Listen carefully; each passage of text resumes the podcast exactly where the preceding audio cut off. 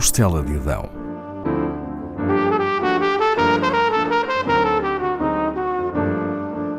Com Paula Castelar.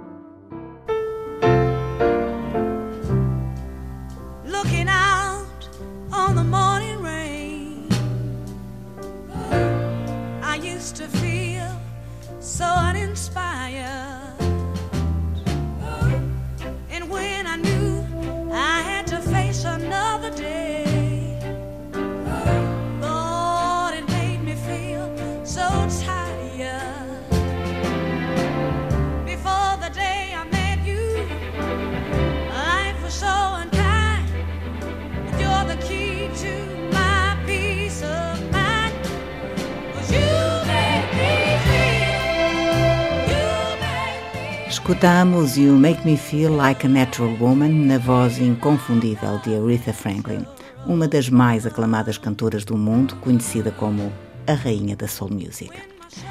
Aretha Lowlis Franklin nasce em 1942 em Memphis, no estado do Tennessee, mas a família muda-se para Detroit quando ela tem 10 anos. O pai, Clarence Lavon Franklin, é um pregador evangélico e é na sua igreja que ela começa a cantar. Aretha cruza-se na sua casa com várias celebridades do gospel e do soul que a influenciarão. São visitas da família nomes como Mahalia Jackson, Dinah Washington, James Cleveland, Sam Cooke e Jackie Wilson. No início da adolescência, Aretha é forçada a crescer de repente.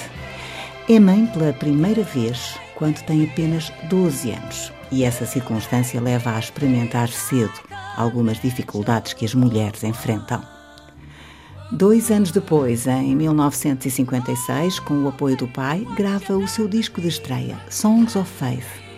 A sua forma de cantar desperta o interesse das editoras e em 1961 assina contrato com a Columbia Records. Em cinco anos saem nove álbuns, mas sem grande sucesso.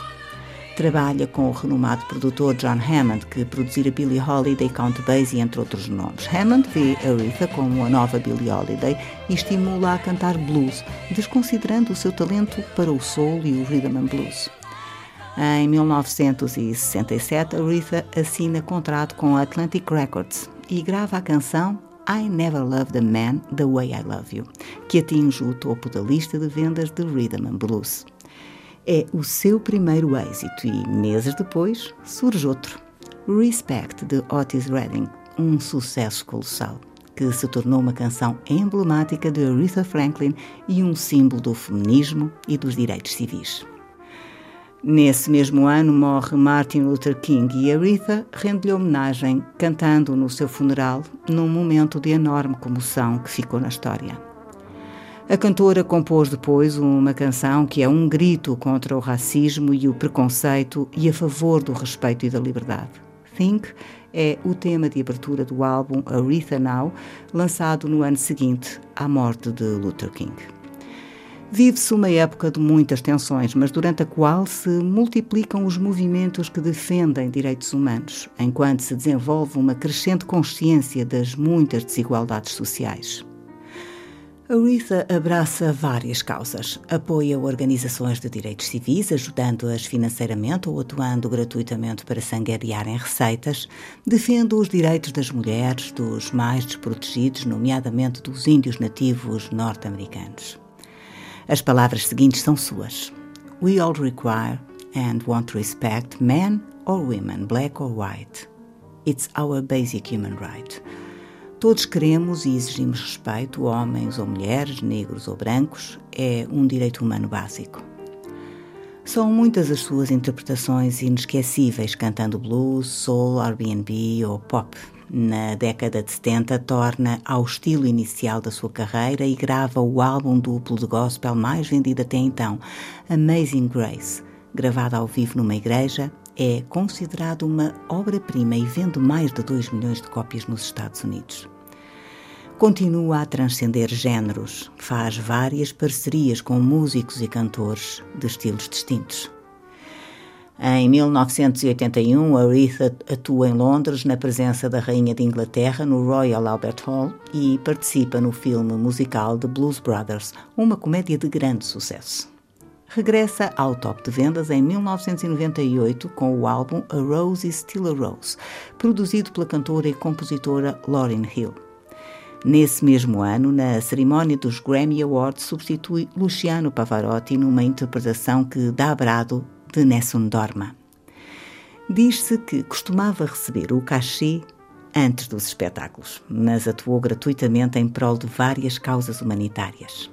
Em 2009, cantou na cerimónia de posse de Barack Obama.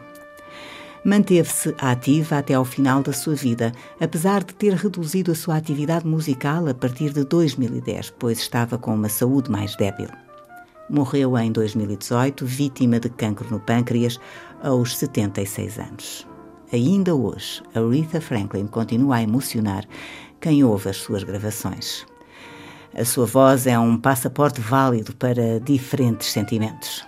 Na sua forma de cantar convivem as liturgias da Igreja Batista da sua formação inicial e géneros mais profanos. É um nome incontornável da história da música, uma das grandes divas, considerada pela revista Rolling Stone a maior cantora de sempre. Recebeu mais de 100 prémios. Foi 44 vezes nomeada para os Grammy. Venceu 18. E fez levantar plateias em todo o mundo. A fechar, escutemos Respect, um êxito internacional de 1967 que Aretha Franklin cantaria depois muitas vezes. A canção tornou-se um símbolo da luta pelos direitos civis e das mulheres.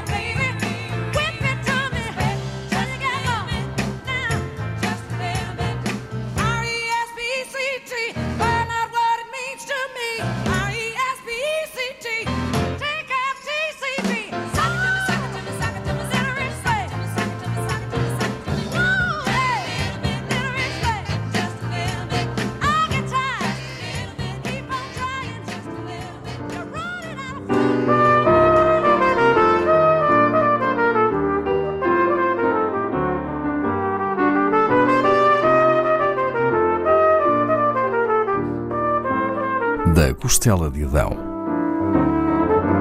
com Paula Castelar.